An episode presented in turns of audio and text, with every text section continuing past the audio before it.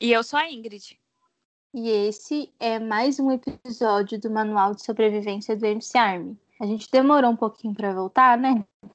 Porque a vida aconteceu, mas voltamos com mais um episódio da série. Como que é o nome da série mesmo, gente? Já tem... PHD em My Chemical.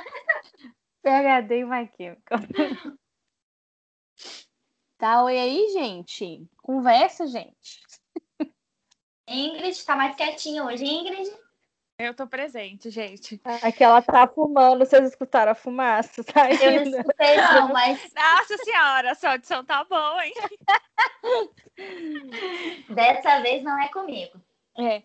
PHD mesmo, gente, porque olha o Mike sempre dando uma surra na gente enquanto a gente faz essas pautas dos álbuns. Eu, a gente vem, olha quanto tempo tem, a gente vem descobrindo cada coisa hoje hoje eu descobri umas coisas que eu nem imaginava relacionadas às músicas. Eu também descobri um negócio que a Ingrid falou agora há pouco e eu fiquei assim, gente, eu ia morrer sem saber. Mas quando a gente chegar lá, a gente conta para vocês. Exato. Como sempre, né? Esse, esse, essa série é um PhD e um aprendizado para todo mundo, inclusive. A gente está fazendo o curso de o que, que vem depois do PhD. ai, ai. Bom, é, antes de começar esse episódio, eu queria ah lá, fazer ah uma lá. dedicação. Ah lá, viu? Escutou o barulho? Ixi, mas... Para aí, hein? Para aí. Desculpa interromper, amiga. Pode falar. Pode falar, amiga, perdão.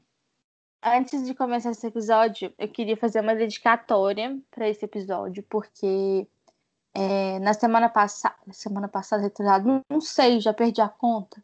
É, eu perdi uma pessoa que é, que eu compartilhei muitas coisas a minha vida inteira e My Chemical foi uma delas.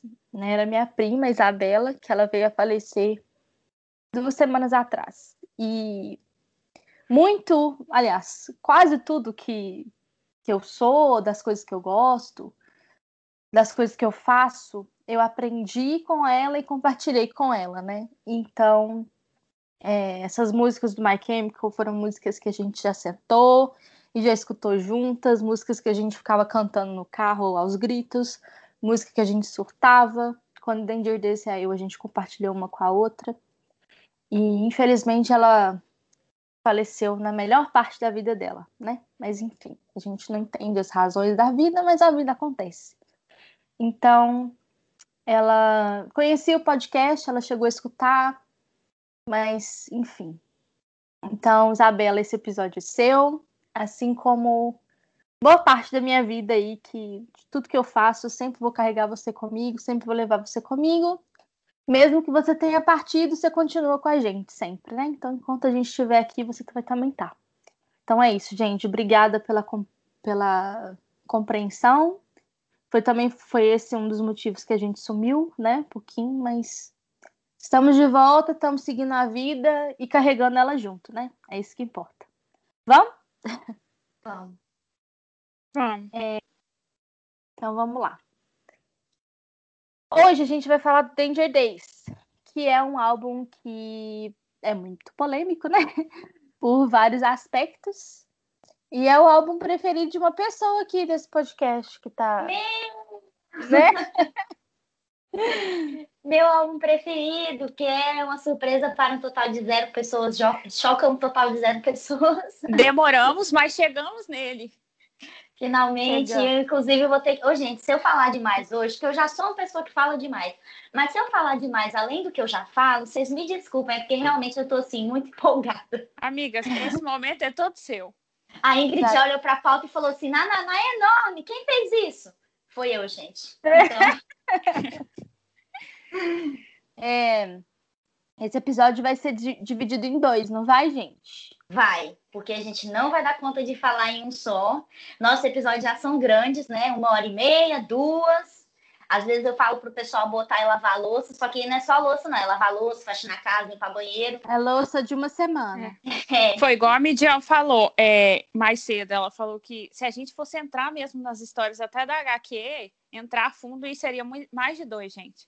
Isso. Se a gente fosse contar dos HQs e tal, e a gente ia gravar três episódios de mais de uma hora facilmente. Então a gente vai parar mais ou menos na metade do álbum né? Da mesma forma que a gente fez com The Black Parade. Eu não sei se o Revenge a gente dividiu também, que eu já tô meio doida. Mas a gente para na metade e volta assim que possível com o restante. Isso. E lembrando que vamos passar por todos os álbuns. É, na semana passada, não sei, gente, perdi a conta dos dias. Mas teve uns, uns dias para trazer que a gente recebeu uma, uma mensagem do Curious Cat pedindo para a gente falar sobre Conventional Weapons. E a gente vai chegar lá, nós vamos falar sobre todos os álbuns, tá? Ah, aqui, antes de começar a introdução de Danger Days, a gente vai falar alguma coisa relacionada ao Bob.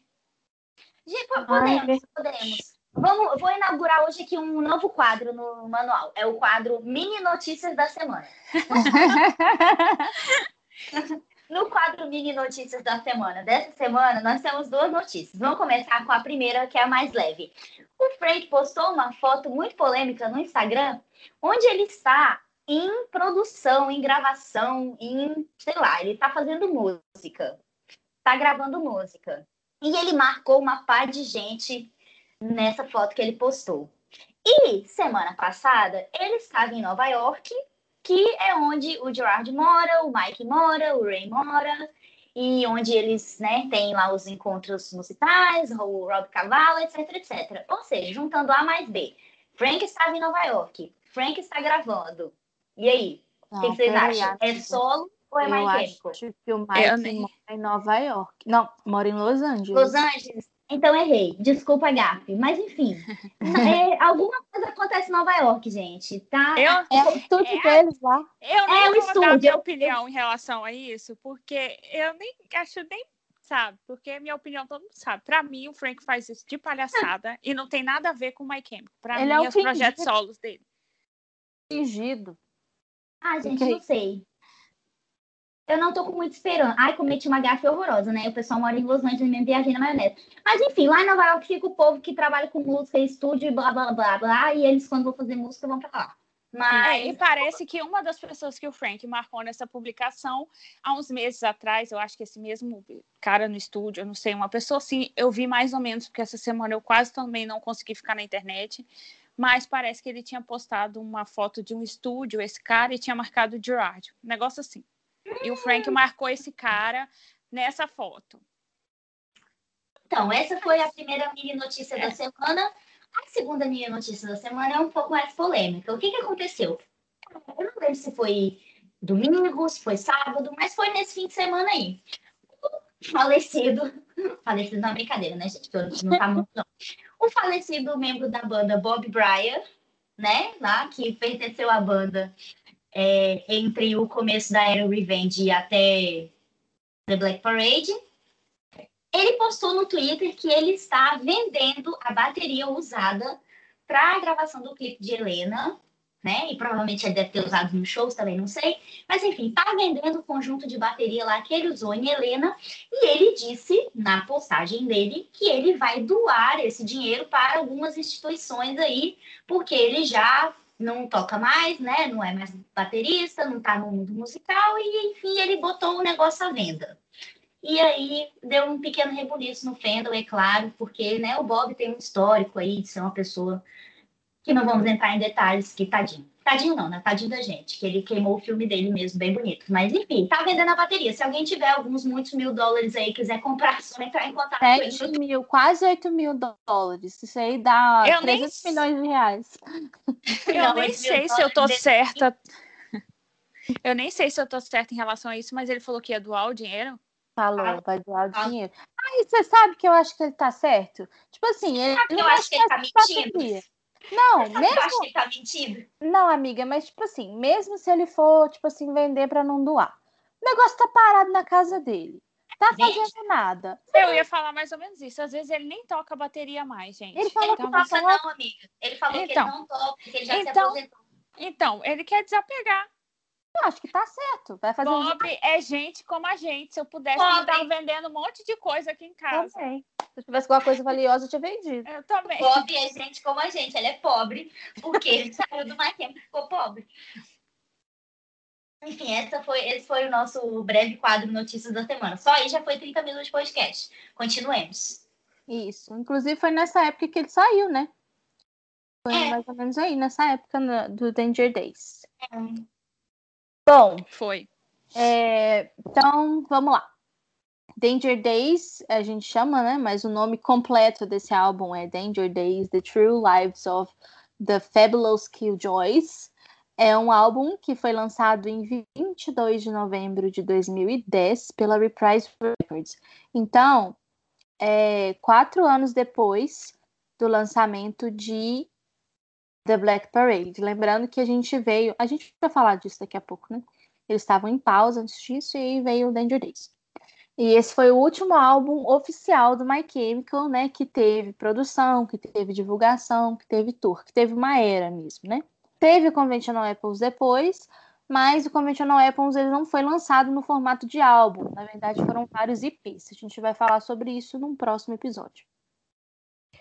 Como os antecessores, né, como The Black Parade, como é, Revenge, esse é um álbum de ópera rock que narra a história de um grupo revolucionário que vive em um futuro distópico, pós-apocalíptico, né, que uma empresa chamada Better Living Industries dominou o mundo depois que, esse, que teve os ataques, explosões, enfim, o mundo acabou. Sobraram algumas poucas pessoas, essas pessoas são governadas por essa empresa e por essas indústrias. Better Living. O intuito dos Killjoys é derrubar essa empresa, né? Ser um grupo revolucionário para acabar com eles. É, por que, que eles tentam fazer isso? Porque essa empresa, essa indústria, é, vende, né? acho que é nem vende, é como se, obriga né, as pessoas a tomarem pílulas que dão a essas pessoas novas emoções, assim, elas falsificam, emulam emoções e inibem as emoções que são negativas, né? Então você vive num eterno, vira todo mundo robô, é basicamente isso. E aí os que o Joyce tentam expandir a ideia, né, de que as emoções elas não podem ser fabricadas, de que elas têm que vir do coração, que faz parte do ser humano enfim, né, as partes boas e ruins, os sentimentos bons e ruins. Não tem como você viver só de coisa boa. É... Esse álbum, muita gente, né, também interpreta para além da história literal, que ele também pode ser visto como uma crítica à sociedade, né, de como dita, né, a maneira como as pessoas devem se comportar. É, e que as más emoções, uh, os, os períodos ruins, eles são né, deixados de lado, a gente finge que não acontece. Isso a gente vê muito na prática, né? Até dando um exemplo do que aconteceu comigo poucas semanas atrás, eu passando, a gente está passando por um período de luto.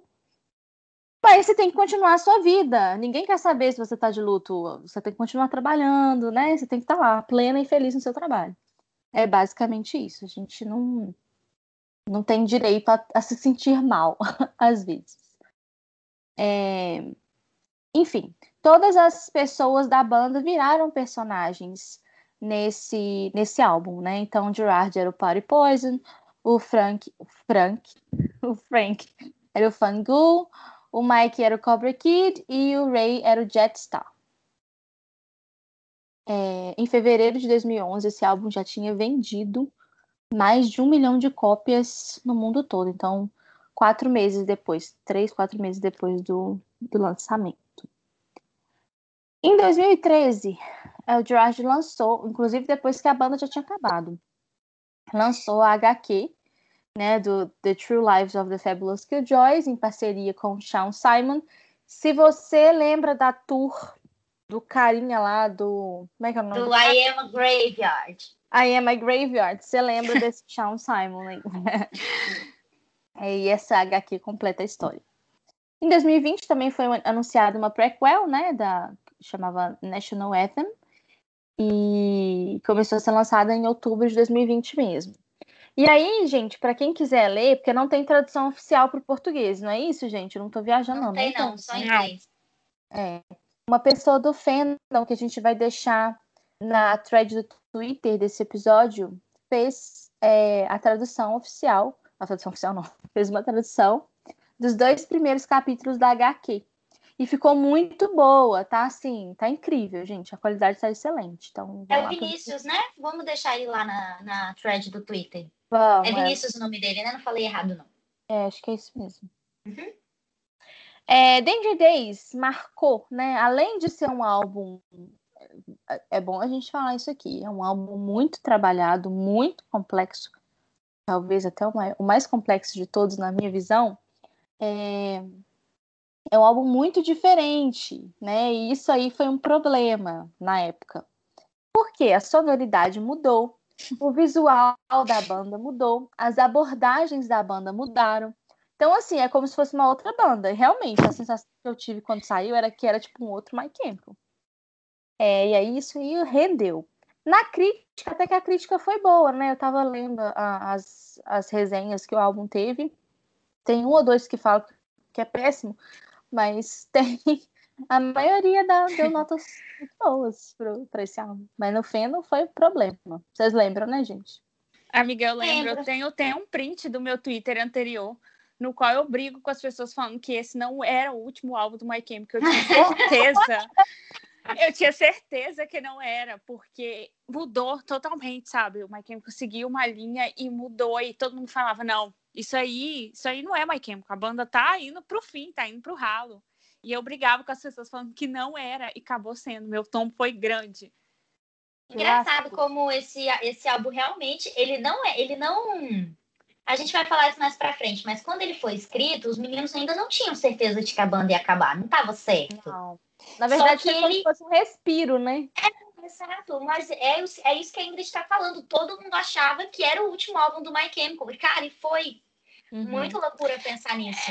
É porque todo mundo tinha aquela sensação de como o My Chemical ele vinha seguindo uma linha do que era os outros álbuns sombrios, mais dark. E quando o My Chemical veio com esse álbum, né, totalmente com as músicas mais agitadas, totalmente colorido, a, a, a impressão que a gente tinha era, era que era um trabalho preguiçoso. Mas sabe o que eu acho que na época para mim foi muito mais de de perder a identidade, sabe? Na época eu lembro que eu falava assim, gente, My Chemical perdeu a identidade. Porque eles tinham muito essa coisa da identidade da banda, e... sabe? Da marca. E tipo assim, Isso. acabou. Então, era meio que tipo, que dava a entender que era um trabalho preguiçoso. Tipo assim, My Chemical, vou lançar isso aqui que eu tenho mesmo e é isso que vai ser agora. Como se tivesse dado pouco trabalho. Isso, Mas isso, eu ia falar Deu... agora. Se se tem uma então... coisa que esse álbum não é, é preguiçoso. É. Mas é então, é porque era é, diferente. Exatamente. E na época a gente não tinha tanta informação relacionada ao que, é. que eram as, as, músicas e tal, o, o conjunto do álbum em si, sabe? E não se você for parar pra pensar. Não. E se você for parar pra pensar, Danger Days ele é muito mais trabalhado do que os outros álbuns. Ele é muito mais. Eu acho também. Eu acho demais. E, e, só que naquela época todo mundo ficou. Então, acabou a banda, cara. Acabou é. mesmo. Eu acho que também porque a gente tinha aquela visão que o Gerard falava que o My Chemical só teria três, a, álbuns. três álbuns e só. E, é. e, quando ele disse isso na época de Revenge, quando veio The Black Parade, né, e, e, tal, e fechou aquele círculo que era que eram os álbuns seguidos do outro, que era praticamente a mesma história, aí quando veio Danger Days, a gente tinha aquela sensação de, sabe, ah, tá estranho isso aqui, é esquisito. Isso. Realmente. É, algumas músicas do, do Danger Days, que foram escritas, compostas por Danger Days, não entraram no álbum, mas elas foram lançadas junto com Conventional Weapons, né, que a gente vai falar delas mais tarde. Mais tarde não, em outro episódio. Inclusive uma que é a minha favorita do Conventional Weapons, que é Body Vision, era para ser parte de Danger Days. É, eu acho que deveria ter sido. Não, dá super certo. Nossa, Bud, é, é muito boa. Mas eu gosto da história, sim. Eu gosto da, do formato de Danger Days. Acho que a história ficou bem redondinha. É, os singles desse álbum foram Nananá, The Only Hope for Me Is You, Sing, Planetary Go, Bulletproof Heart e Kids from Yesterday. É isso, né? Fala o contexto aí, gente, eu já falei demais. No contexto, né, o My Chemical é, esteve em pausa por alguns anos. Danger Days foi uma espécie de retorno. Retorno e fim, né, gente? Lembrando que ao fim da tour de The Black Parade, os próprios membros da banda não sabiam que, que se tudo acabaria ou não. Depois da reunião para a gravação de um cover, e que eles, é que eles perceberam que se tinha falta de gravar juntos. Mais tarde, mais tarde perceberam que isso tinha sido um erro quando não conseguiram gostar do que estavam compondo, compondo para o que veio ser o Conventional Apples. Danger Days veio como um novo respiro para o My Chemical. Isso. Bom, agora a gente vai entrar um pouquinho no cenário da história. Gente, eu vou, eu vou falar resumidamente aqui sobre o contexto geral do álbum e vou falar um pouquinho sobre o contexto das HQs, mas eu não vou falar muito porque é muito complexo e porque eu vou acabar dando spoiler para uma pessoa que talvez não tenha lido e queira ler ainda, né? Então eu vou falar aqui um resumo bem geral só para vocês terem uma ideia. Então o que, que acontece? Danger Days, ele se passa, né? O CD Danger Days, ele se passa depois do apocalipse que aconteceu em 2012, como a Nath já falou. O que é interessante da gente falar, igual, por exemplo, a Ingrid estava falando, ah, parecia que era um álbum desleixado. A gente, adolescente na época, tinha essa ideia porque a gente não estava esperando que viesse um álbum colorido, com um riffzinho um pouquinho mais pop. Não que esse, não que esse CD se encaixe no, no cenário pop, não é. Acho que está bem longe. Mas porque realmente era muito diferente. Só que se você for depois analisar com um pouquinho mais de paciência, se tem uma coisa que ele não é, é simples. Por quê? As músicas contam uma história, os, os videoclipes das músicas contam uma, uma. reforçam essa história, trazem mais elementos para a história. Então, a maioria dos videoclipes dessa era, não só só, tipo, ah, videoclipe aqui para passar na MTV. Não, eles, eles acrescentam coisas para, para a história. A gente já tem, tem esses dois. Né, maravilhosa. Então, assim, a, as músicas, elas foram pensadas mesmo assim, teatralmente, para gerar um vídeo, um, um, audiovisual, entendeu? Então, tem um ambiente das músicas, tem um ambiente dos videoclipes, da maioria, e aí, para complementar, depois veio as HQs.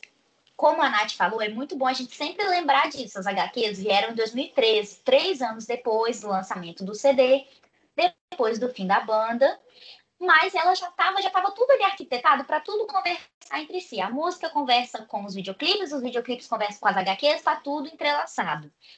Então, é, eles estão nesse mundo pós-apocalíptico, né? E aí, essas pessoas lá que a Nath falou, elas são sobreviventes, elas são controladas pela Better Living Industries, que é o BL, né? O BL, INT, e eu até falei com a Nath, ah, esse negócio parece que tá falando blind. Aí ela falou, ah, não, é proposital. Nem tinha me ligado, até porque eu não me ligo nas coisas. Mas, para quem não sabe, né, blind é tipo a palavra para cego, cegueira, né? Verbos aí do tipo. Isso, no é inglês. a empresa proporciona a cegueira das pessoas, né? Isso. E, e, aí essa empresa, ela tá lá vendendo as pílulas que vão suprimir os sentimentos, vão criar emoções que não são verdadeiras, e eles estão dominando o mundo, basicamente. O que eles falam é lei. E aí a história do CD se passa em 2019, ou seja, um pouquinho antes do, da pandemia do coronavírus. E aliás, também é o ano em que o My Chemical voltou, né? Vamos deixar isso bem claro. Consciência, mas é coincidência? Eu acho que não. Eu acho que não, exatamente.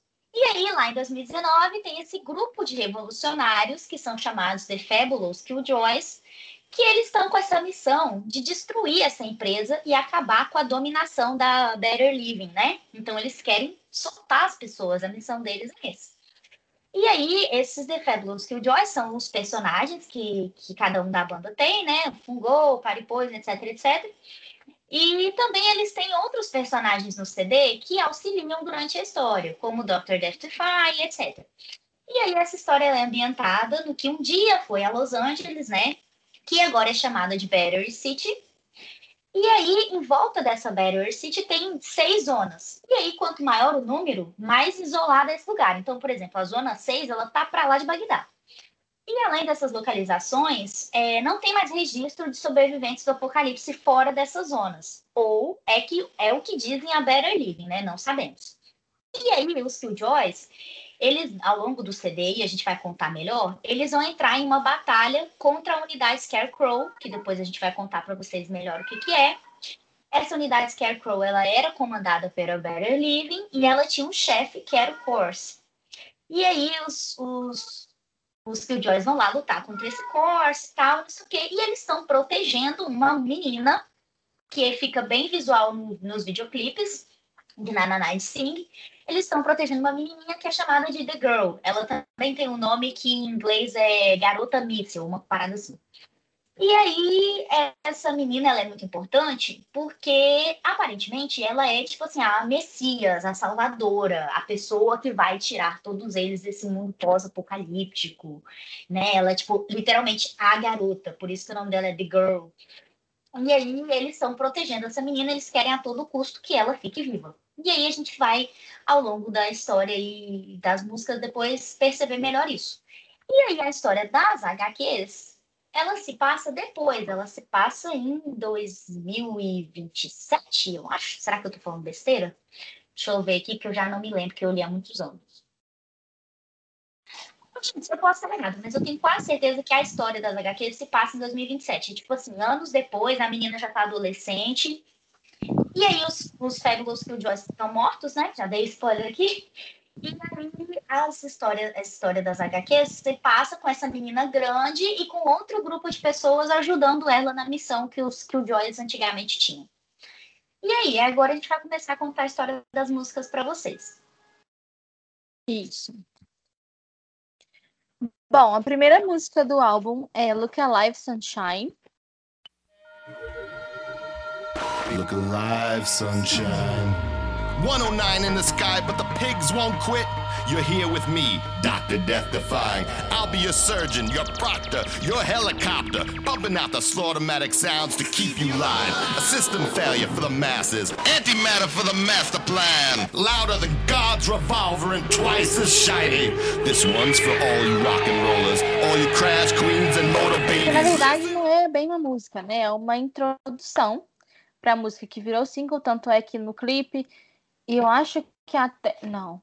Acho que na versão da rádio também tava junto, né? Não, não tava, não.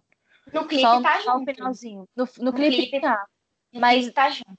mas a versão que foi pra rádio era só o The Future's Bulletproof. Não, não, não. Não tem aquela primeira parte. É... E é uma introdução para Nananá. Aí a, a, voz que fala é a do personagem, que é o Dr. Death Defying, é, que ele dá para o ouvinte o tom do álbum ele né, é o locutor de uma rádio clandestina, né, que vai informar para os revolucionários e para os apoiadores da causa como que estão as missões dos Killjoys e o que, que eles iam fazer né, a seguir, né, quais eram os próximos passos. E a personagem, né, o Dr. Death Defiant, ele fala coisas soltas, que não fazem sentido assim quando você está escutando. Porque não tem contexto para essas coisas. É como se fossem mensagens secretas, secretas né? É, isso foi uma coisa que foi intencional, porque significa que o ouvinte, ele como se tivesse caído assim, ó, de paraquedas no universo do álbum. É, chegou de repente em um mundo paralelo e aí começa a escutar as notícias do que está acontecendo lá. Então, assim, é como se você tivesse chegado hoje, sei lá, na Dinamarca, ligasse o rádio e escutasse as notícias de lá. Não ia fazer sentido para você, mas enfim, faz sentido para quem já estava lá um tempo. Isso foi proposital, porque o Gerard até falou isso numa entrevista que ele deu para a Billboard. É, ele fala que as falas do Dr. Death Defying é, dão a ideia do que acontece, mas eles não te explicam, porque você que vai viver para acompanhar essas aventuras e descobrir. Aí a letra fala assim: é, o futuro é a prova de balas, as consequências são secundárias. É hora de fazer isso agora e fazê-lo alto, que o Joyce faça um barulho. Aí nessa parte que ele fala assim, as consequências são secundárias, tem uma ironia. Porque o slogan da Better Living Industries é, é The Aftermath is Secondary, ou seja, as consequências são secundárias. Enquanto a empresa fala que as consequências de suprimir e criar falsas emoções são secundárias é, em comparação com o benefício que isso tem, os Killjoys vão falar que é, enfrentar o sistema é prioridade e as consequências pouco importam, né? Eles vão fazer barulho e vão fazer o que precisa ser feito. É só uma observação, uma curiosidade, que a voz do Dr. Death Define é interpretada pelo Steve Montano, que é guitarrista do Mind the Self-Indulgence e amigo lá deles. Ou pelo menos era nessa época, né? Enfim. É isso. Vamos contextualizar melhor, né? O guitarrista da Mindless Self-Indulgence, a banda da, da esposa do Gerard, da Lindsay, por aí vai. Isso. Eu adoro essa primeira. Eu, eu adoro que a música, que, a, que, o álbum começa desse jeito. Eu acho genial. Gosto eu também gosto muito. Não consigo. coragem. Se eu botar esse CD, esse CD não pode tocar no aleatório, porque se tocar essa, essa Lookalike Sunshine não começar na Naná, eu fico nervosa. tem que ter uma introdução, né? Você tem que falar tudo junto para começar na Naná. Exato, a gente tem que falar tudo junto. Eu acho que vale lembrar também que, que, que eu acho que tem uma parte dessa. É, ele começa falando no clipe de Nananá, não começa? Começa. Começa, ele fala tudinho. É na parte que eles estão vestindo a roupa, o George tá puxando aquela uhum. calça apertada, mostrando o cofrinho. O Dr. Death Define tá andando por aí. Aí tem, inclusive, um outro personagem. É... Ai, gente, como é que é o nome do outro personagem? É o que tá de patins, rodando pra lá e pra cá. Ele tem um nome também e ele aparece nas HQs. Eu não vou lembrar, vocês me desculpem. Mas enfim. É, mas, a pessoa, mas a pessoa que faz o clipe não é o mesmo que gravou no álbum.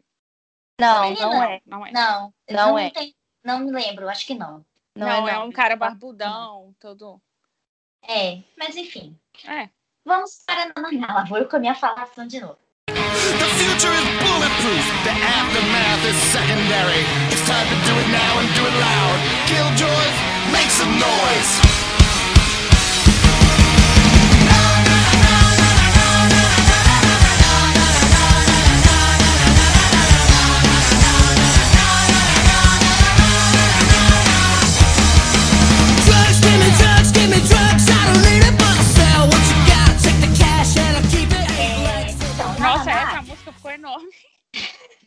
Mas é porque ela é enorme, ela tem muita coisa. É, ela foi lançada como primeiro single, né? Como as meninas já falaram.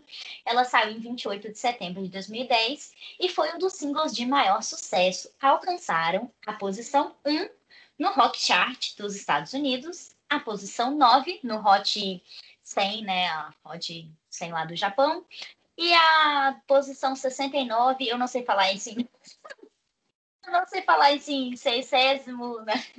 Enfim, sou péssimo em matemática. No European Hot 100. Septuagésimo nono. Gente, eu vou voltar para o ensino médio, não é brincadeira. Ensino médio, não, vou voltar para fundamental, enfim. Ela foi lançada com um videoclipe, né, que tá lá, o icônico deles no deserto, com aquele carro velho, com a menina, tiroteio pra lá e pra cá. E nesse vídeo, os Killjoys, eles estão lutando, né, contra a Better Living. E aí, o final do clipe termina com eles levando um monte de tiro das armas. Inclusive, as armas têm nome, tá, gente? Que a gente ficava copiando essas arminhas.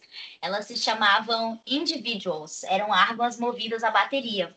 E aí, no clipe, o Frank tá até lá. O Frank não, acho que é o Mike. Tá com a menininha na máquina tentando tirar as baterias e tirar as arminhas lá pra... Viagem total. Aí começa assim, né? É, ele começa falando drogas, me dê drogas, é, me dê drogas, eu não preciso, mas eu vou vender o que você tem, pegue o dinheiro, eu vou ficar com ele. Então, esse, o personagem, né, um dos personagens, provavelmente Pai Poison, que é o principal, ele está pedindo drogas nessa estrutura de versos, mas depois ele vai acabar pedindo amor também. Só que ele fala que ele não precisa disso. Ele não precisa e ele quer vender e talvez ele queira esse dinheiro para financiar as missões dos Killjoys e tudo bem, né? Então, sei lá, uma viagem doida aí. E aí essas drogas, elas podem se referir principalmente às pílulas lá da Better Living, né? E, inclusive, a Better Living, ela vende uma bateria chamada Plus, que é uma bateria para androides, porque nessa, nessa... Foi até legal falar isso. Nessa, nesse contexto aí dos Killjoys, tem muitos androides e tem, inclusive, uma uma seção de androides que são chamados draculoides, que são malvados, eles trabalham para o Better Living, né? São comandados. Então tem vários androides, robôs, esses negócios. E o Better Living vende lá a bateria para eles. E aí essa bateria ela é feita para ser viciante. Então você compra e você quer comprar mais, comprar mais, comprar mais. Então é uma crítica né, às drogas, ao estilo da Better Living e tudo mais. Depois tem uma partezinha que fala assim, oito pernas para a parede, que é uma referência à aranha da capa.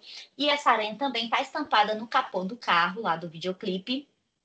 E é legal falar que quem tirou a foto dessa, dessa capa do álbum, não da aranha, óbvio, né? Mas quem tirou a foto do álbum, da capa, foi o Frank. Depois eles botaram a aranha lá na frente, né? Depois fala, pegue o gás, mate todos. E aí, isso é muito referência também, que eles passam muito tempo nos videoclipes dirigindo um carro da marca Pontiac de 1979. É um conversível. E aí eles estão nesse carro lutando contra os lacaios, né? Eles atiram, pegam umas armas lá, ficam atirando. E aí isso pode ser essa referência de pegue o gás, né? E mate todo. Porque gás, na verdade, não é gás de gás, mas de gasolina. E aí depois fala que nós rastejamos e rastejamos e rastejamos. Essa parte de rastejar também é uma referência à aranha, que está muito presente né, no contexto da, do álbum, do, das, dos videoclipes, e também ao relacionamento deles com a Better Living, né? Porque acaba que a oposição tem que se rastejar pelo resto da vida para não ser pego no radar, né? Da Better Living. Eles têm que fazer tudo escondido. Eles são a escória, né? São as pessoas lá que, né? Não, é, é literalmente a escória e eles vão ficar rastejando. Depois ele vem naquela parte que eu já citei, né? Que ele pede: me dê amor, me dê amor, eu não preciso disso mas eu vou tirar o que eu quero do seu coração e vou mantê-lo em uma bolsa, em uma caixa. Coloque um X no chão, me dê mais, me dê mais, me dê mais, cale a boca e cante comigo. Então ele fala que ele quer esse amor, depois ele fala que ele não precisa, mas que ele vai tirar a si mesmo esse amor. Vai botar numa bolsa e vai colocar um X no chão. O que isso significa? Que ele está mantendo esse amor seguro. Ele não precisa agora, mas ele está mantendo como se fosse um tesouro, então ele vai enterrar, vai botar o X lá no chão, que é a marca né, de onde ele enterrou, e ele vai guardar esse amor para algum momento em que ele puder fazer o, o usufruto disso, mas ele vai manter esse amor seguro. E aí a gente chega no refrão, né? Que fala na, na, na várias vezes, aí depois fala da segurança do shopping, na, na, na, na monte na para cada inimigo, estamos na sua propriedade, permanentemente em formação B. Essa formação V, gente, o Mike ele assim, sempre em todos os álbuns eles fizeram muita referência a elementos pop, elementos de filmes, músicas de outras bandas. E no Danger Days, Danger Days, não é diferente. Eles fazem referência a muita coisa, a muitas outras músicas de outras bandas famosas. E essa questão da formação V é uma referência a um negócio muito antigo chamado Super Sentai, que é um precursor do Power Rangers, assim, era aquele programa de super equipe, assim, com os mechas gigantão, aqueles negócios japoneses, né? E aí, se vocês lembrarem do Power Rangers, vocês vão lembrar que eles sempre mantinham a formação em V, o líder na frente e todos os outros, né, acompanhando assim atrás. E assim como o Super Sentai, assim como o Power Rangers e esses outros mechas por aí, os Fabulous Killjoys, eles têm as cores deles. O Power Ranger também tinha o vermelho, branco, amarelo. E os Killjoys também tem. Então, o Perry Poison é amarelo, o Cobra Kid é vermelho, o Fangu é verde e o Jetstar é azul. Aí depois volta pro refrão, falando que eles vão explodir uma artéria, é, que é para fazer cirurgia plástica. E isso aí é uma clara crítica ao mundo moderno, às junk food, né, que são os, as comidas dos nossos podrões, fast food. Inclusive, nessa parte do clipe aparece uma imagem gigantesca de um sanduíche, assim, estilo McDonald's. Uma crítica também ao padrão de beleza que as mulheres vinham fazendo cirurgia plástica por aí, ou seja, estão criticando tudo aí da sociedade. Depois chega na parte, né? É, oh, deixe-me contar-lhe sobre o homem triste. Cale a boca e deixe-me ver suas mãos de jazz. Ninguém sabe como é. Para ser o homem mau, para ser o homem triste, por trás dos olhos azuis. Então, eu falei com vocês agora há pouco que eles fazem várias referências, e esse trecho é uma referência clara a uma música do The Who, chamada Behind Blue Eyes, que nessa história da Behind Blue Eyes, né, saindo aqui do conceito do Danger Days, nesse CD do The Who, é também uma história futurística que está descrevendo uma sociedade que é usada, que é forçada a usar trajes, e, esse, e existe uma classe de protetores, e aí eles têm toda uma vida. Um negócio bem louco, assim, também no estilo do Danger Days. E aí eles fazem essa alusão, né, a esse por trás dos olhos azuis. Deixe-me contar sobre o homem triste. Então é uma referência aí a essa música do The Who, depois a gente chega em mais numa parte, tem a partezinha final aqui, que ele fala, né, a música. Lembra quando você era um homem louco? Pensei que você fosse o Batman. Ir para a festa com uma lata de gás? Me beije, seu animal. Em 2013, no dia 31 de março, quando o Gerard ainda dava as caras no Twitter, ele, ele tweetou falando assim, que esse trecho, pensei que você era o Batman, foi inspirada na música Kelly Heroes da banda chamada Black Grape, ou seja, mais uma. É, como é que chama? Mais uma referência. E aí, a menção do Batman, ela também provavelmente está ligada ao título de Nananá, porque no tema do Batman, da série lá dos anos 60, a, a musiquinha era tipo uma batidinha que parece Nananá, assim batidinha. E aí, muito provavelmente, isso é uma referência também. Até porque os Killjoys, eles não são super-heróis, né? No estilo Batman. Mas, de uma certa forma, eles são heróis porque eles estão lutando contra a corporação para libertar todo mundo. Eles têm um grande ideal de liberdade e tudo mais. Então, várias e várias referências nessa música do Nananá. Acabei, finalmente. Vocês estão vivos? Estamos aqui. Ah, amiga, eu tô. É, eu, fui to, eu tomei água porque eu fiquei com sede por você. Eu tô também. eu gosto muito de Nananá, gente.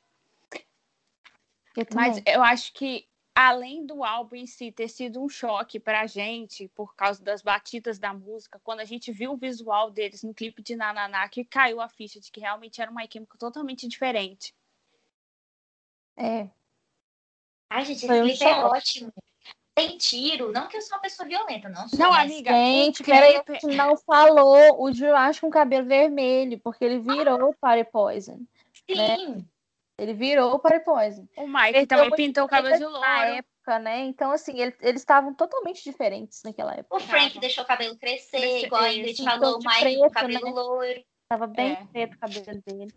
Gente, e as, as roupinhas? Ai, meu Deus. E, e foi um choque, tipo assim, porque naquela época também, em Beiradas, assim, quando o álbum foi lançado, tava muito no auge dessa do pessoal de banda tá um- uma coisa mais colorido, sabe? Tá, Eu tava- acho que é por foi isso bem que na época do Restart. isso, do Cine. É. Restart andou para que mais tempo pudesse correr. Eu acho que isso foi o que mais chocou, porque o Chemical fazia coisas opostas ao que estava no auge na época. E quando a gente viu que eles estavam caminhando junto, de certa forma, né? Porque foi a primeira impressão que a gente Nossa, teve. mas é verdade, né? Era a época do The Vamps. Sim, Estavam todos assim, todos né? coloridos. As eventos. Não, Pois o My é. Chemical, gente, o My Chemical fez a gente mudar o visual total. A gente era super dark, só tinha roupa preta. Do nada a gente começou a ter óculos colorido, roupa colorida e foi indo. O óculos colorido eu tive. A Eu roupa, tive um não. vermelho. A calça eu só vermelho. tive uma vermelha. É, de- Nananá é uma delícia. Ih, fugiu. Mate. Eu desliguei Fugiu, o tá? microfone sem Ah. querer, gente. Alô.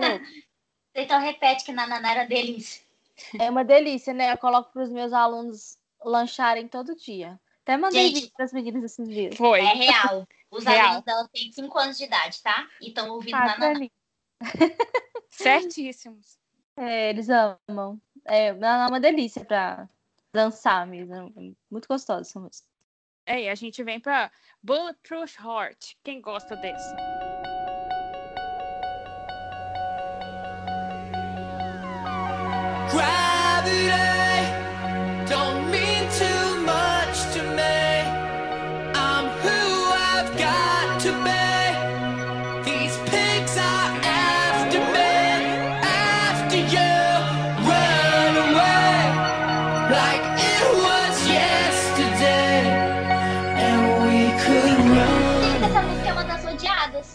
CD. É. Não sei eu Nossa, eu gosto muito. Também gosto. É. Eu quero fazer um adendo em relação a essa música, que eu tava olhando aqui agora, que o, o Gerard disse que ela, é, ela foi uma música gravada para ela estar na primeira versão do álbum, que, né, que, que veria ser o Conventional Apples. Então, se você realmente seguir a linha do raciocínio, ela tem ligação zero com os Killjoys. Assim, no contexto relacionado à música, entendeu? Tanto que ela leva dois nomes durante a música, que eu vou dizer por quê, que é Johnny e Jenny, que é uma referência, assim, aleatória que o Gerard pegou. Eu descobri hoje e fiquei chocada essa referência. E, e ele di, e o Gerard disse que é, é, foi uma espécie de gravação de última hora, mas fizemos muito, é, mas tiveram muito trabalho para trazer ela de volta para o Danger Days. Quando estávamos fazendo a primeira versão do álbum, a música começou como o primeiro single. E depois eles descartaram ela. E depois ele teve um sinal de que, tipo assim, que ele tinha que botá-la de volta no álbum. Aí ela foi o quinto single oficial da banda. É, sobre a música, naquela época, os meninos escreviam muito no site, né? Eu tenho até print disso que o Ray escreveu. Eles escreviam muito nos sites, eles eram muito comunicativos, gente. Então, na época que eles estavam para lançar uh, o CD, o Ray chegou a escrever no site do My Chemical é o seguinte: quando escrevemos essa música, foi enorme para nós. Realmente abrimos nossos corações e ouvidos durante o processo de escrita. Vocês vão adorar essa música. Outra favorita. Assim, Realidade, enquanto vocês gosta. vão- é isso que eu ia falar. Enquanto vocês vão adorar, é, é meio complexo, assim, sabe? Porque poucas, eu escuto bem pouco, mas é uma música que eu gosto. Mas deixa eu fazer uma reclamação aqui então. Se o Ray falou que a gente tem que adorar, a gente tem que adorar. Quem não está adorando está pecando contra a palavra de Ray Toro. Cara, mas- Reflitam aí. Te juro, é uma das minhas favoritas do Danger Days. Eu amo Bulletproof Heart. Amo. Sempre foi uma das minhas favoritas. Pois é, É, quem não gosta está cometendo um pecado. Aí ela tem um trecho que fala: a gravidade não significa muito para mim. Eu sou quem eu tenho que ser. Né? Que, que basicamente é que nada pode detê-lo. Ele está, ele está propondo né, de se fugir, basicamente de que ninguém nunca fica no mesmo lugar por muito tempo, que ele não pode ser controlado. Aí tem a outra parte: eu tenho um coração à prova de balas, você tem um sorriso de ponto oco. No caso, esse sorriso de ponto oco é porque existem balas de revólver que ela, te- ela tem um ponto oco na frente no qual essas balas, basicamente, elas são as que mais destroem. Então, elas são projetadas para causar o máximo de dano em alguma coisa. Então, ter um coração à prova de bala significaria que, que ele seria emocionalmente forte e que ninguém poderia machucá-lo ou amar ninguém, mas que né, a outra pessoa tem um sorriso, tem esse sorriso de ponto oco que ela pode romper até o colete dele à prova de balas. assim profundo, né, Gerard? Pesquisou sobre as balas de revólver. Aí tem a parte. Ele deu um Google. É, ele deu um Google. Não, mas durante as músicas a gente vai perceber muito isso, que o Gerard fez muita pesquisa. Você acha que só a gente pesquisa sobre as músicas, mas nem tudo sai assim da cabecinha dele, não. Ele faz muita pesquisa também. Tem a parte, é, vamos fazer um buraco nessa cidade e falemos com um feixe de luz. Saímos desse lugar com o abraço de uma bala, então faremos de novo. Né? O feixe, é o feixe de laser, quer dizer. O feixe de laser seria lembrado, né, das arminhas do que veio a ser as armas que os Killjoys usam, né? E dá para entender que dá para entender que qualquer um tenta que qualquer um tentar atrapalhar ele será atingido e que de certa forma é bastante é um hobby para eles isso daí. E tem a parte Jenny, você pode voltar para casa, que é essa parte que a Midian falou que é uma referência sobre a música do The Killers. Jenny was a friend of mine. Que o Gerard... Gente, eu juro. A Midian eu adora essa música. Eu amo essa música, mas eu nunca pensei na minha vida que alguma coisa tinha a ver com essa música. Essa... Enfim, eu tô louca da cabeça. Era só isso que eu queria dizer. O Gerard disse numa entrevista que eu acho que a minha Jenny está se referindo à Jenny perdida da música do The Killers. Acho que de alguma forma foi inspiração para isso. Definitivamente há alguma conexão. Aí depois tem outra parte. Os jornais dizem: Johnny, você não vai voltar para casa? Isso poderia ser um apelo de seus entes queridos que querem que ele volte para voltem para o lugar de luta ou de guerra ou voltem para casa. E, e tem a parte, né, que esses porcos estão atrás de mim, atrás de você. Que porcos também pode ser uma referência ao, é, a, a, a série dos Killjoys, né, a organização inimiga, né, que é, é Better Alive, é, é notória que é só, é, da sua lavagem cerebral, né, do roubo da, da liberdade do pessoal. E ao deixar a cidade, eles agora estão protegidos da indústria. O Better Alive é referido como um porco, um porco na foto de abertura do álbum. Quando É, e, e em inglês a gente também usa essa expressão para poder xingar uma pessoa. Quando você não quer falar palavrão, você quer falar assim, ah, esses filhos da puta estão fazendo alguma coisa, você fala, these pigs are não sei o quê. É uma, uma forma de xingar. Por isso que eu gosto do xingar brasileiro, tá vendo? Nós tem N opções. Imagina chamar alguém, alguém de porco, que sem graça. A gente chama de porco a pessoa não toma banho, seu porco. Tanto que lá na introdução do Doctor, né, é, é, ele fala assim: apareça vivo, Sunshine, 109 no céu, mas os porcos não desistem. Né, que basicamente eles vão. Os porcos, que são o pessoal do Better Life, não vai desistir nunca de tentar pegar eles. Basicamente, Bulletproof Hearts é isso, porque ela não seria um álbum de contexto do Danger Days, ela veria no Conventional Apples. Eu não faço ideia de como é que seria. A gente vai fazer Conventional Apples depois, mas eu não faço ideia de como é que seria o contexto do álbum em si. Spoiler, não tem é um contexto. É, é, eu acho tipo assim, assim. É, porque essa, essa, a sensação que eu tinha fazendo é, essa parte de Bulletproof Hearts, eu fiquei meio, assim, fica meio perdida porque a gente está acostumado com contexto direto no álbum, assim, e ela, e ela vem de uma, uma, uma sequência meio que nada a ver, mas talvez por ter dois personagens me lembra os outros álbuns, que tinha é, um homem e uma mulher. Esse foi o problema, um dos problemas pro Conventional Apples não funcionar, porque eles não tinham um conceito central pro álbum. É, e aí tipo assim, pegaram as músicas que eles não lançaram, e... que eles gostavam e botaram lá. Exatamente. Então, esse era um problema, né? Foi um dos motivos para o álbum não ter ido para frente. É igual o, o, o Gerard, ele diz é, que eu tava, eu tinha lido no início, o Gerard diz que era uma música que tinha sido descartada, mas provavelmente ficou ali na cabeça dele, sabe? E como o Ray tinha escrito no site que era uma das favoritas deles, eu acho que não era uma música que eles queriam abrir mão. Provavelmente, verdade. Se eu não me engano, nessa postagem que o Ray escreveu mais para baixo, ele tinha escrito que o Frank tinha até feito macarrão enquanto eles ouviam a música. Um negócio assim. Eu amo que o Frank sempre tem umas histórias para as é. músicas. É. Adoro. Gente, a próxima é um. É, porque a Nath que vai falar, mas eu já vou deixar minha intervenção aqui, ó. Interve, intervenção. Intervenção. A pessoa que fala mal dessa próxima música, eu, é assim, eu respeito a pessoa que não gosta, mas eu acho que a pessoa está equivocada. Queria dizer então, isso. Talvez eu esteja equivocada. Você está equivocada. Essa música é a melhor. Gente, é, já vou dar spoiler. Eu posso ser sincera? Assim, não pode, a música, a música, ela deixou de ser um pouco especial para mim depois que eu vi ela em Glee. Que viu o quê? Ela no seriado de Glee. Ah, ah meu Deus, tá, aquela versão horrorosa. Me desculpe quem gosta, mas aquela versão horrorosa de Glee. Quem gosta, de verdade, me desculpe, mas essa versão matou a Nunca música, vi. tudo bem. Porque a música, ela, tem, ela é muito poderosa, a letra dela, sabe? Ela é muito impactante, assim, eu acho. Mas, não sei, ela foi vendida de um jeito que, sei lá, não me agradou. Mas eu gosto dias, dela.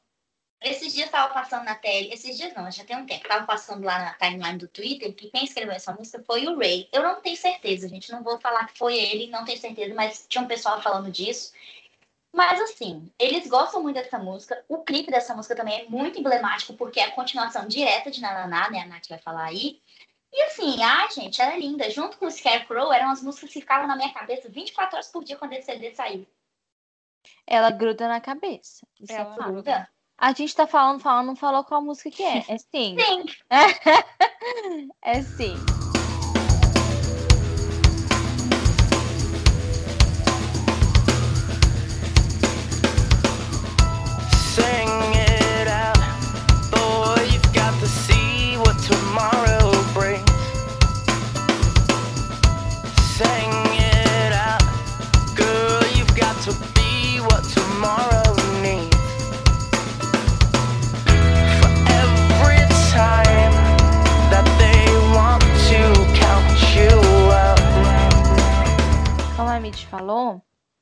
Essa é a continuação direta do clipe de Nananá, né? Então, assim, você começa assistindo Nananá, e aí, é, assim que meio que continua e termina, né? É, a história. Então, se você assistiu o clipe, você vai ver que todo mundo morreu e todo mundo se fudeu. É, e a Better Living pegou a menina. É, não, a Better Living pegou a menina no Nananá, só que aí em si, é. que o Joyce vai, vai tudo atrás da menina. Tentam recuperar aí, e não consegue. No final, quem tá saindo com ela é o Jetsar, que é o Ray. Aí na hora que ele tá saindo com ela, tipo assim, todo mundo já ficou pra trás, já morreu. Na hora que ele tá saindo com ela, ele leva um tiro, mas ele fecha a porta. Aliás, ele fecha a porta antes de levar um tiro. Ele fecha a porta pra ela escapar. Daí ela escapa com o Dr. Death Define e o outro personagem que eu esqueci o nome. É ah, esqueci o nome. Aí ela escapa e continua assim a vida livre dela e os Killjoys todos morrem, mas eles cumprem o objetivo que é salvar a menina. É isso, isso. Confundi os finais, mas é basicamente isso. Enfim. É... O sentido dessa música, assim, até que a letra e o clipe não conversam muito bem, porque o sentido da música é chamar as pessoas, né, para ir para a luta porque os, os Killjoys, eles têm apoiadores. Só que eles são só os, os, os quatro, né? É, porque não entrou baterista já. são só os quatro. E, e não tem mais ninguém para poder fazer as missões, né? Então eles precisam de apoio, eles precisam de gente que vá para a luta também, que se junte à causa. É, e Sing é, é basicamente isso, né? ele fica falando para as pessoas assim, cara, vocês estão obedecendo aí essas paradas, nada a ver. Bora, bora continuar, bora sair disso. É basicamente isso. É... Aí, para Billboard, na entrevista, George falou que sim, é a música da qual ele sente mais orgulho nesse álbum, porque a banda começou a compor e, e ver essa música como uma é, sem uma sombra e sem uma obrigação de seguir um gênero music musical. Ou seja, foi a partir de Sing que eles pegaram o norte para o álbum. Sabe o que Mama fez lá em The Black Parade? É mais ou menos Sim. o que Sing foi para Danger Days. Então, assim, eles falaram assim, cara, aqui, esse negócio tá muito legal e a gente não precisa ficar obedecendo e falar, não, tem que ser um álbum de, sei lá, do gênero específico que não, a gente pode fazer o que a gente quiser ele até usa palavra, eh, as palavras tipo assim: nós somos apenas pessoas que gostam de música e por isso estamos fazendo música. Então vamos fazer essa, essa música do jeito que a gente quiser. É basicamente isso. É, e aí eles, eles, eles entenderam que esse álbum poderia ser uma coisa realmente grande, enfim, começaram a levar o álbum mais a sério. A letra da música, ela é, relativamente simples, né? Fica pedindo que as pessoas tenham consciência do poder da voz delas e da existência delas e que elas não se calem frente aos desafios da vida, né? É, aos obstáculos e que, no caso, no enredo do álbum, né? É o que a organização lá, o que a Better Living obriga a fazer. Aí eles estão chamando as pessoas. Aí eu peguei aqui um trechinho. É, fala assim, ó, o início. Cante, garoto, você tem que ver o que o amanhã irá trazer. Cante, garota, você tem que ser o que o amanhã precisa.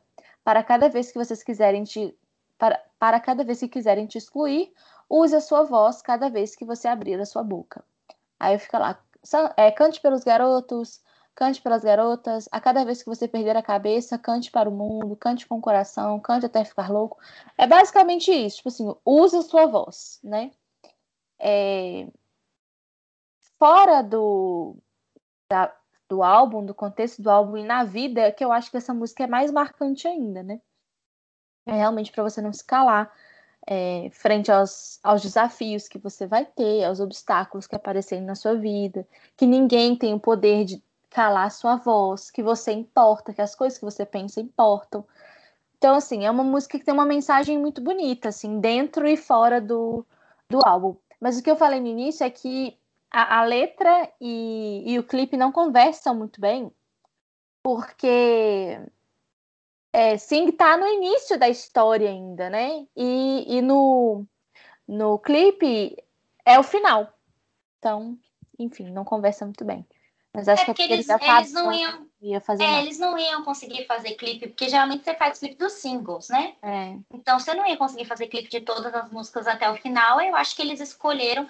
Ela tem uma simbologia bonita, porque eles falam de sing, né? Tipo, cante e não desista, vá à luta. E os Killjoys estão indo à luta contra é, a Mary exatamente, exatamente. Mas aí deve ter sido uma escolha justamente. Tipo, ah, a gente tem que escolher uma música para poder encerrar a história. Também, né? Pensa o quanto que esses clipes devem ter sido caros. Nossa, nem me fala. Caro. Então, realmente não dá para fazer de todos. É... Tem alguma, mais, alguma coisa? A gente, a gente não botou em lugar nenhum. Desculpa interromper, amiga. A gente não botou em lugar nenhum, mas os clipes na Nanai Sing, eles estão lotados de referências também a outras eras da banda, tá? Tem o uniforme deles lá do, do The Black Parade bufando lá na terra. É, ah, é muito fofo. E assim, eles, eles fazem bastante coisa nesse sentido. Tem a, a caixinha de e-mail lá cheio de mensagens, tipo, é, que dão alusão também à época que eles pensaram em desistir da banda e aí depois eles né, resolveram voltar. Então, os clipes são bem legais, dá para pegar muita coisa neles. Assim, é. eu posso estar tá falando bosta, mas o que eu vejo de Sig, assim, é que eles queriam que a música, no contexto geral, ela fosse um hino. É. Igual a gente tá. lembra de Welcome to Black Parade, que foi The Black Parade, é a gente considera ele um hino. Mas eu acho uhum. que para para Sing eles queriam é essa essa sensação que a gente tem quando escuta, sabe? Para né, para todo mundo ter sua voz, é essa coisa que é essa sensação que eu tenho assim. Parece uma música motivacional mesmo. Isso. Gente, essa música deveria ser um dos hinos LGBTQIA+, eu só digo isso. Deveria é. ser um dos hinos. Porque tá, eu e Ingrid, a gente pode falar um pouco disso, né? É, se a gente levar por esse lado, é tipo assim, você é um garoto, você é uma garota, você é um não binário, você é trans, não importa, você é você. Ninguém tem que te dizer que você não é isso, a sua voz importa, a sua opinião importa, você importa. Então, essa música isso. Tem significado muito grande para mim por isso. E eu acho que o que atrapalhou mesmo foi o pessoal não gostar do contexto de de Danger Days, porque ela tinha, ela tinha para ser um, uma música bem, igual eu falando, igual Welcome to Black Parade, né? Começa esse teclado, assim, todo mundo sabe que é o hino do My Chemical. E, e Sing veio com essa sensação, mas como a gente, muita gente não curtiu e ainda não curte até hoje, é uma, vamos colocar que talvez seja uma música injustiçada. Ah, eu confesso que eu não, não é uma música que eu ouço sempre, não. Mas eu entendo a importância dela, acho, acho bacana, mas não, não é uma das que eu mais ouço. Eu tinha alguma coisa para falar e já esqueci. Esqueci, depois eu lembro. É... Vou falar a próxima também, viu, gente? Que eu troquei com a, com a mídia. Beleza. Eu troquei por. É, nossa, amiga, te dei uma música boa, hein? Peguei essa. Qual que você me deu? Eu te dei Kids from Yesterday.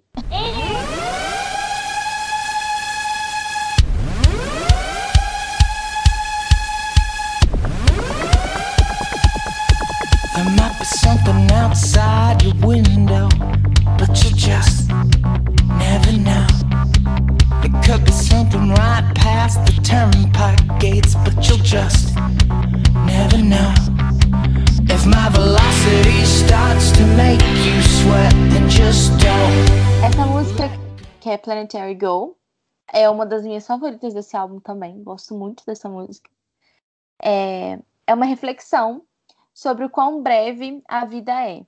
Os líderes é, têm olhos em todos os lugares, né? no caso, a, a Better Living. Então, as pessoas precisam ficar juntas e elas precisam permanecer alertas e prontas para a guerra, mas sem deixar de viver intensamente. Por quê? Aparentemente, nessa música, está se aproximando um conflito, um confronto maior. É, e aí eles ficam assim, cara, a guerra vai começar então a gente tem que ficar mais unido, a gente tem que ficar junto, a gente tem que ir para a guerra, tem que ficar o tempo todo alerta. Mas isso não significa que a gente é, tem que perder o prazer de viver, porque a gente pode morrer a qualquer momento. Então a gente tem que viver intensamente. Aí ele fala assim: se a minha velocidade começar a te fazer suar, não se solte. E se o paraíso não tem vagas, então nós vamos apenas nos levantar e ir embora. Aqui o eu lírico ele mostra que ele está priorizando né, os momentos vividos, em vez de se preocupar com o que vai acontecer com ele quando ele morrer. Tipo assim, ah, não tem vaga no paraíso, não. Ah, então quem se importa? Eu estou aqui agora, eu vou fazer alguma coisa da minha vida aqui agora. É, senhoras e senhores, a verdade agora é aceitável. A fama agora é injetável. Processe o progresso. Este núcleo é crítico. A fé não está disponível. Vidas se tornam incríveis. Agora, por favor, entenda aqui. Eu não posso desacelerar e eu não estarei esperando por você. Eu não posso parar agora, porque eu estou dançando. Este planeta é nosso para defender. Não há tempo para fingir. Não fode, essa é a nossa última chance. É, tem uma análise no YouTube muito boa desse álbum, inclusive. De... Vamos deixar lá na, na thread do Twitter é, que uma pessoa, a pessoa que fez essa análise, fez uma observação muito legal assim sobre esse trecho. Ele fala que aqui evidencia o prazer que o eu lírico tem nas próprias batalhas. Tipo assim, ah, eles estão indo salvar o mundo, mas eles gostam dessa parte de lutar também. Aí ele está reconhecendo que ele tá fazendo algo em prol do mundo, né? De salvar o mundo e que isso é bom. Só que não tem como negar que ele sente prazer no processo de batalha, na guerra, de matar os inimigos. Então, assim, muitas, muitas análises da internet afora falam que não tem como saber se os Killjoys são realmente pessoas do bem. Não sei se vocês já viram isso por aí, gente. Mas eu já li várias, assim. Não tem como saber se eles são os caras bons. Porque existe uma linha muito tênue entre você ter as boas intenções e usar isso como desculpa para fazer um monte de merda. Tipo assim, será que os fins realmente justificam os meios? chega um, um, ponto na história que você vê que eles começam a matar, tem uma, uma parte lá que fala que eles vão começar a roubar. O, o, na primeira música que a, que a Mid falou, que é Nananá, eles chegam e falam assim: ele fala assim, eu não preciso desse dinheiro, mas eu vou pegar mesmo assim. Por que, que você vai pegar? Por que, que você não precisa? Realmente, não tem como você gastar dinheiro. Você vai gastar dinheiro com o quê? Nesse universo distópico que eles vivem. Não sei com o que, que eles estão gastando, mas eles estão pegando mesmo assim. Pelo prazer de roubar, de matar as outras pessoas para poder pagar as coisas.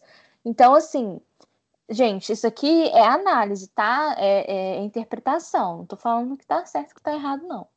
Mas tem muitas dessas internet afora que questionam realmente se os Killjoys são mocinhos ou se são vilões, ou se são simplesmente humanos que têm boas intenções e cometem erros no meio dessas coisas para chegar no objetivo. O que, que, vocês acham? Vocês acham que eu estou viajando? Não, eu acho que faz sentido. Assim, eu acho que faz sentido, porque é, é igual a gente vê em muita super-herói, muito esse negócio de quadrinhos, porque o Killjoy, eles o Danger Days ele bebe muito dessa fonte de super-heróis, né, de uhum. Batman, de não sei o quê. Assim, a maioria dos super-heróis não dá para negar que eles estão fazendo bem para a humanidade, mas eles gostam disso, né? Eles estão uhum. acostumados com realidade. Né? É, tem o ego de você ser o super-herói, de você ser o cara, né? Então, assim, faz muito sentido. Mas não acho que eles sejam pessoas malvadas, não. Para mim, eles são pessoas do bem, mas estão aproveitando, pô. Já que é para fazer, vamos aproveitar, né? O que, que você acha, amiga? Você acha que que os Killjoys são bonzinhos ou são. Sei lá. O que, que você acha? Ai, gente, eu tenho minhas dúvidas, hein? Eu não acho que eles são 100% bonzinhos, não. Eu acho que eles estão talvez tentando, né? Sei lá. Acho que. Ah, não sei. É, eu acho que é uma, boa, é uma boa discussão. É uma boa... é uma boa discussão, é uma boa coisa para parar e se pensar, sabe? Porque é. assim, a gente vê eles lutando contra né, o Better Living, que está tentando tornar o que é ruim, mas eu não tenho 100% de certeza se eles conseguem ser 100% de bonzinhos. Eu acho que nem tem ah, como, né? Nessa ninguém é situação, é 100% assim... bom, ninguém é 100% é. ruim, né? Não existe isso. Então... É. Exatamente. É, aí tem uma outra parte da música que ele fala assim: Esta é uma carta, minha palavra é a bereta o som da minha vingança contra aqueles que a planejaram. De novo, mais uma parte aqui que ele tá felizinho que ele tá podendo matar os outros. Beretta é uma marca de arma italiana. Então ele fala: essa é a minha carta, a minha palavra é aqui, é a bala, é o tiro. É, no caso deles lá é o laserzinho, né? Que mata. É o, som da, é o som da minha vingança contra aqueles que planejaram essa vingança, né? Então, toma aqui um tiro para ser minha resposta para você. É, Beretta é essa marca de, de, armas italianas e o símbolo dessa marca é muito parecido com o símbolo que o My Chemical adotou nos últimos anos da banda antes do fim. Botei na pauta pra gente ver, ó. Vou colocar é. no thread do Twitter também. É, é o mesmo, né? Basicamente. É, vamos é. descrever. É Só botou símbolo... as letras é aquele símbolo que é um círculo, aí é um círculo grande, né? Imagina. Sabe aquele programa do Silvio Santos? Sabe o na... plantão? É uhum. a foto do plantão, que a gente usa essa parte, né? Eu ia brincar de Silvio Santos, aquele programa do Silvio Santos antigo, que ele ficava descrevendo as coisas que os outros tinham que desenhar. Então, desenha um círculo grande, três círculos pequenos, as setas. Isso, é basicamente escrito MC, MCR. E, e as flechinhas. É igualzinho, gente. Tá lá na, na thread do Twitter pra vocês verem. É, Aí, nosso símbolo do plantão. é o símbolo do plantão. É... Aí tem os trechos finais da música, narram uma missão, né? O diálogo de uma missão. É, eu nunca tinha prestado atenção nisso. Ele fala, assim: você demora demais. Nos dê o rádio, coloque a bateria. Nós estamos tomando controle. Engate a energia. Ilumine a efígie. Sem chance de pegar leve. A partir de agora eu tenho certeza que você sabe. Um, dois, três e vai. Aí acredito que dá um tiro lá e mata alguém. E levante-se e vá. Ainda estamos nos divertindo? Você ainda está segurando a arma? Pegue o dinheiro e corra. Nós nunca vamos para casa. Eu não tenho nada a perder, você não tem nada a dizer, e nós estamos partindo hoje. Nós nunca vamos para casa. Aqui surgiu outro questionamento, né, da mesma linha lá do processo do, dos Killjoys, que eles começam a matar, a roubar e matar os ricos. Inclusive, acho que esse primeiro estrofe aqui, ó, é ele falando com o cara que eu não vou pegar leve, não, vou te matar agora, me dá o dinheiro aí, tipo, coisa assim. É, enfim, é isso. Vocês gostam, gente, de, de Planet... Nossa, tô achando que é Bulletproof Horror. Meu Deus, minha cabeça não rabou, realmente. Vocês gostam de Planetary? Demais. Eu gosto, gosto bastante. Mas não é, não é uma música que eu procuro especificamente no álbum para ouvir, não. É uma música que quando toca eu me animo, canto junto. Não, não lembro de botar ela para tocar especificamente, mas eu gosto bastante ela era uma das músicas, quando eu comprei o CD, era uma das que eu mais escutava. Eu acho que por causa do, das batidas e tudo e mais. E a mais popzinha do álbum, é. uma das popzinhas do álbum, né? Eu gosto muito também, adoro. Eu também gostava, gente. Gostava não, eu gosto, mas Danger Days, no geral, eu escuto bem menos. Sério? Não me diga. Pura. A gente vem agora para The Only Hope for Me Is You.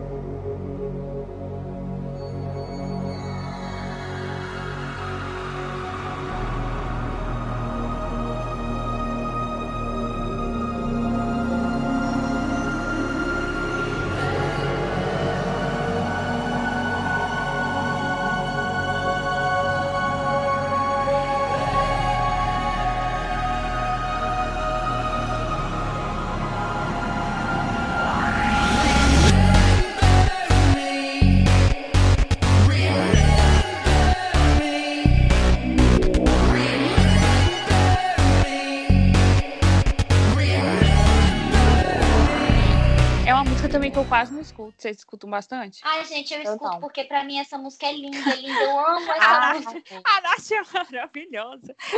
A, a Nath, eu não, a Mid, eu sim. acho que gente, eu acho que já deu pra entender, gente, que, no geral, a, a Mid escuta todas de dentro sem parar. Escuto mesmo, todas. Inclusive as músicas, entre aspas, que não são músicas, que é o Jetstar em Cobra Kid Traffic Report e o Good Night Dr. Death.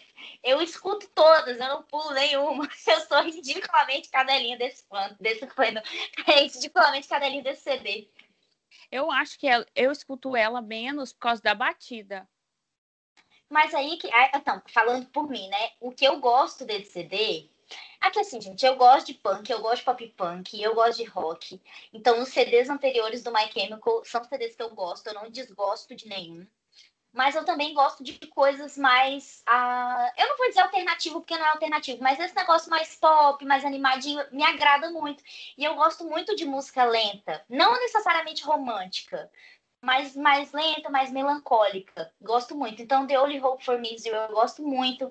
Tem uma lá embaixo que a gente não vai falar nesse, vai ficar pro próximo, que é a Save Yourself a Holding Back, que eu também acho linda. Então, essas músicas mais, assim, baladinha romântica, eu adoro. É, e essa música é uma das canções mais vulneráveis emocionalmente do álbum, expondo os temas de dúvidas e medo. Em, em vez de permanecer forte, desafiador e sem medo, Gerard expõe um lado mais delicado dos Killjoys. Ele se torna mais consciente da sua é, mortalidade iminente e, quando morre, deseja apenas ser lembrado como campeão da rebelião. Aí tem uma parte, lembre-se de mim, lembre-se de mim, né? A repetição de lembre-se de mim está ligada a um papel fictício deles como heróis. Que, né, é o que a, a Nath me perguntou aquela hora, né? Se a gente vê eles como heróis ou não.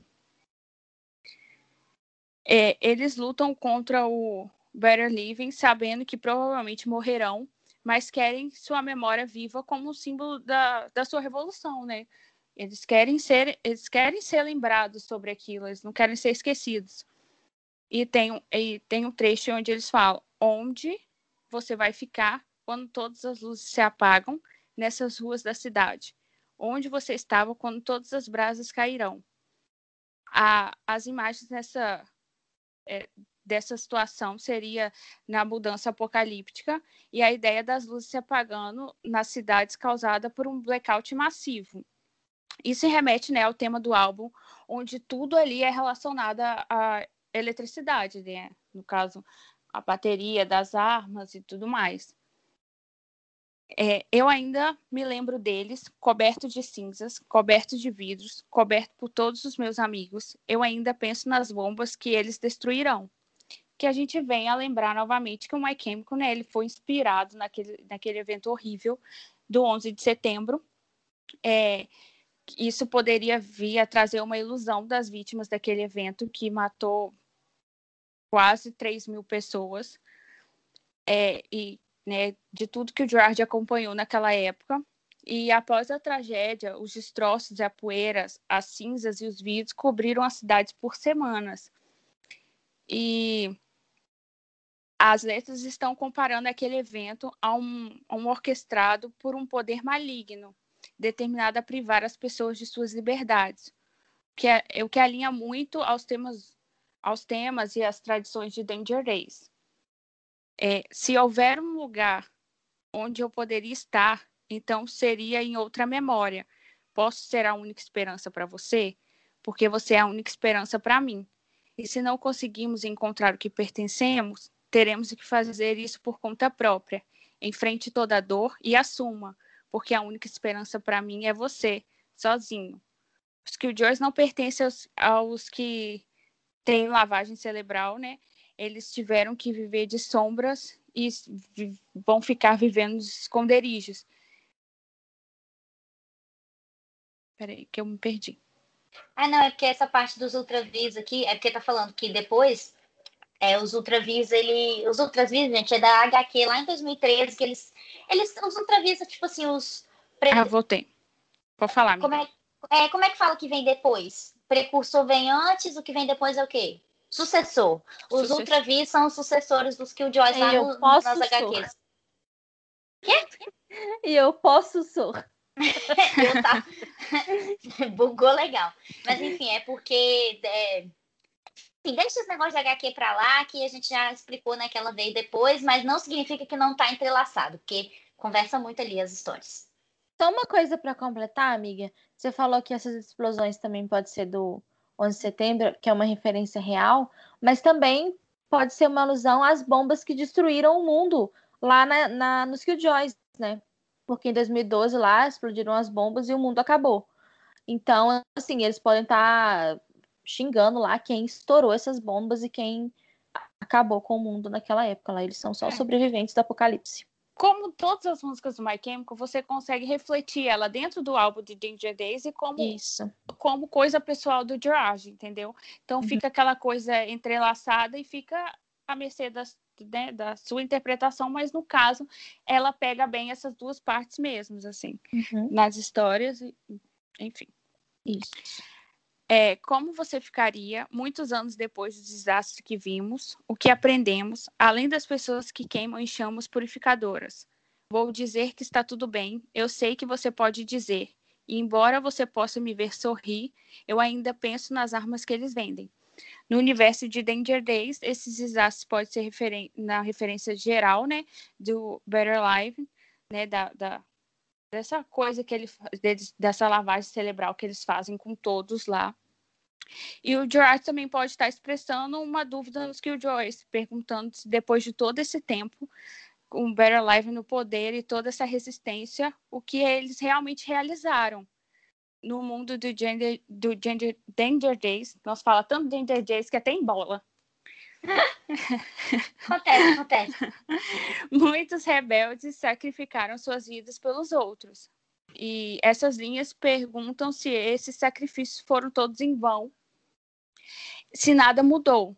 Mesmo se ele parece feliz, ele ainda está ciente de todas as coisas terríveis que acontecem. As armas que eles vendem pode se referir também à natureza cada vez mais corporativa da guerra, né? Igual que vem lá em Sing e tudo mais. Então, é isso. Ela é uma música bastante reflexiva assim no mundo dos Killjoys, assim, sabe? Eles não querem ser esquecidos. Eles eles querem que lembre deles e, e tudo mais. É uma música que eu ouço pouco.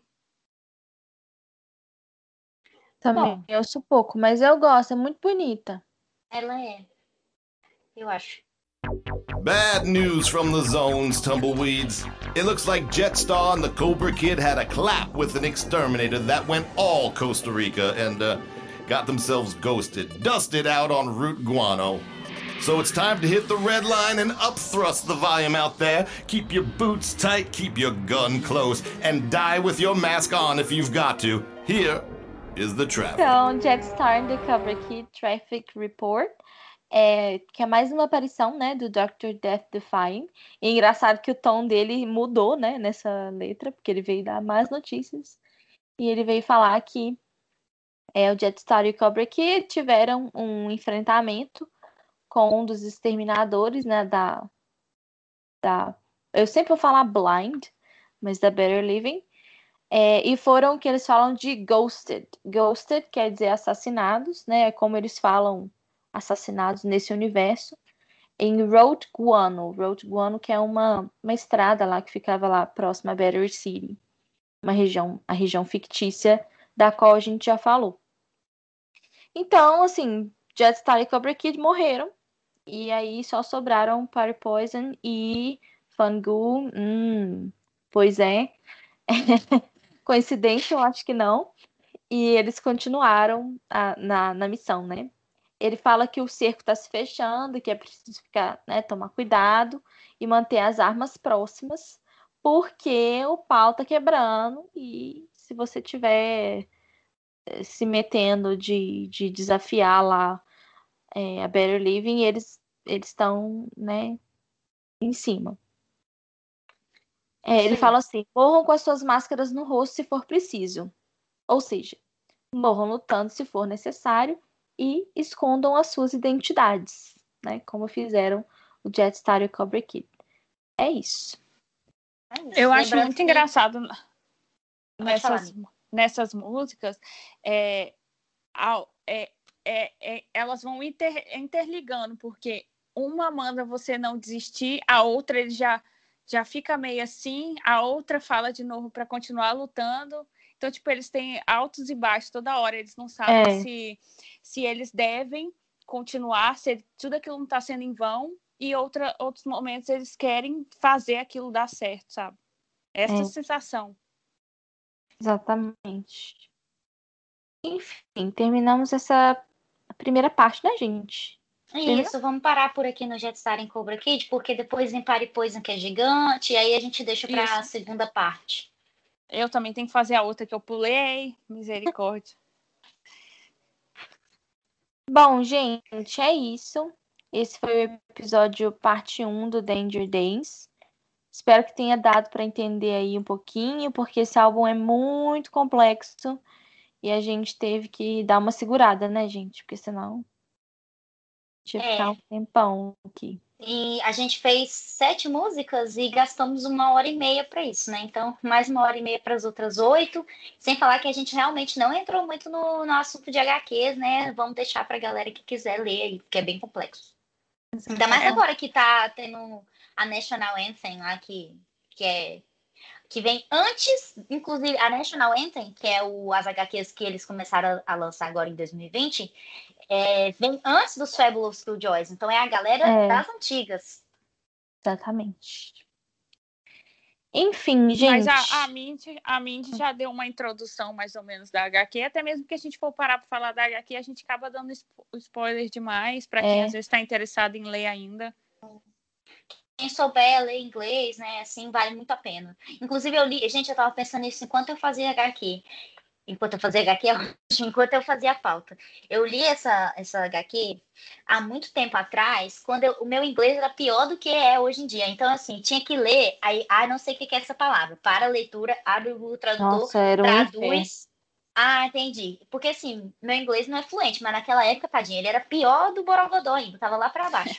Então, eu acho que eu devia, inclusive, reler agora com o inglês um pouquinho melhor para tentar entender, porque com certeza eu deixei eh, deixei passar muita coisa aí. Mas quem sabe inglês e consegue ler vale muito a pena. E se o Vinícius continuar traduzindo, né? A gente espera que sim, vai conseguir alcançar mais gente ainda. Isso. É, lembrando, né, tem dois, tem dois episódios, dois episódios, dois capítulos que estão traduzidos pelo Vinícius. Então, dão, deem uma olhadinha lá. É, então é isso, gente. Obrigada pela, pela paciência. Espero que vocês tenham gostado do episódio. E voltamos qualquer hora. Até. Tchau, tchau. Tchau. Tchau. Foi muito legal, porque a Ingrid sempre encerra assim. Tchau. Tchau.